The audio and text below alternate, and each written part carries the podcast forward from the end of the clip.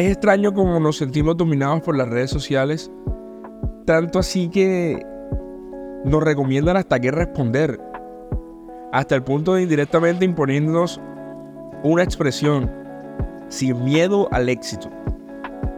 Creo que como seres humanos nos estamos debatiendo entre dos esquinas. Según mi perspectiva, la dualidad del deseo de superarse se resume entre el miedo al éxito o el temor al fracaso. Según José Miguel Gómez, en una columna describió el fracaso como la sensación de hundimiento mezclada con melancolía y frustración, la rabia y el descontento que se siente al saber y ver que muchas cosas han fallado. Lo peor es que la persona no encuentra cómo organizar sus acciones, ni cómo organizar sus ideas, por lo que se encuentra paralizada, bloqueada y sin saber qué hacer. Y al leer esto yo me puse a analizar que así como los grandes indolentes personajes de mi país, cuando hablan sobre ser pobre, que es una opción para ellos, digamos que sentirse frustrado también lo es. Y aunque no quiero que me tiren odio, lo digo desde lo más profundo de mi corazón porque si fallar es aprender, no veo concebible el sentirse como fracasado siempre. Y es como la depresión. Sabemos que existe, pero está en nosotros decidir cómo afrontarla y cómo superarla. Recordemos que casos de fracaso como el de a muchos hay en lo largo de la historia. Tratar de mirar a otro lado y reprimir nuestras emociones solo nos conduce a empeorar el proceso de la sensación de sanar. El que debemos aceptar cómo nos sentimos y permitirnos aflorar todos estos sentimientos puede hacer todo menos doloroso a largo plazo. Recordemos que somos seres humanos que podemos darnos el lujo de cometer errores y que castigarnos no nos va a conducir a ningún resultado.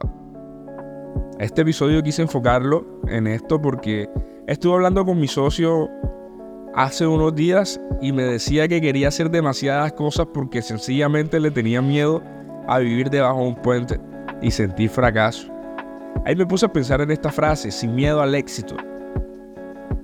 Dependiendo de cuál sea tu visión de éxito, ninguno de nosotros nos daremos cuenta hasta llegar, y créanme, a mí me dio miedo llegar a donde estoy.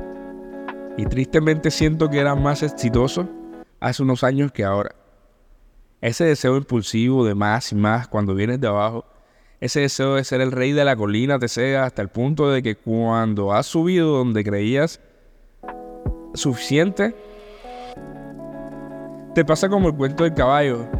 No sé si alguno ha visto la película Bad Boys 3.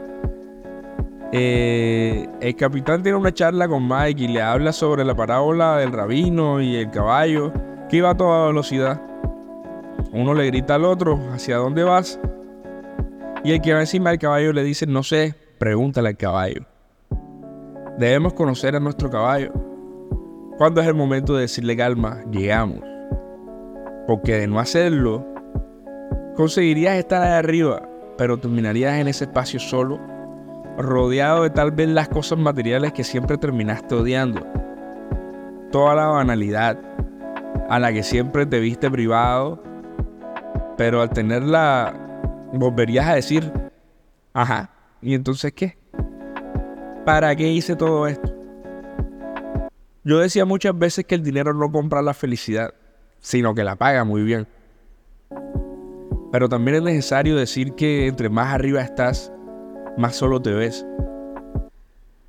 Esa analogía la puedes ver en todas las películas de héroes. La narrativa del desarrollo del personaje resulta que sus amigos más cercanos, su familia, todos los que se ven alrededor de él terminan siendo aislados por las decisiones del crecimiento del héroe, hasta tal punto de que cuando llegas no sabes a quién llamar, no tienes con quién celebrar que tan alto has llegado. Saca tiempo para todo, saca tiempo para ti, para tus proyectos, para las cosas que te impulsen a avanzar. Porque no hay nada mejor que subir en conjunto. de las personas que tienen tu visión y confianza.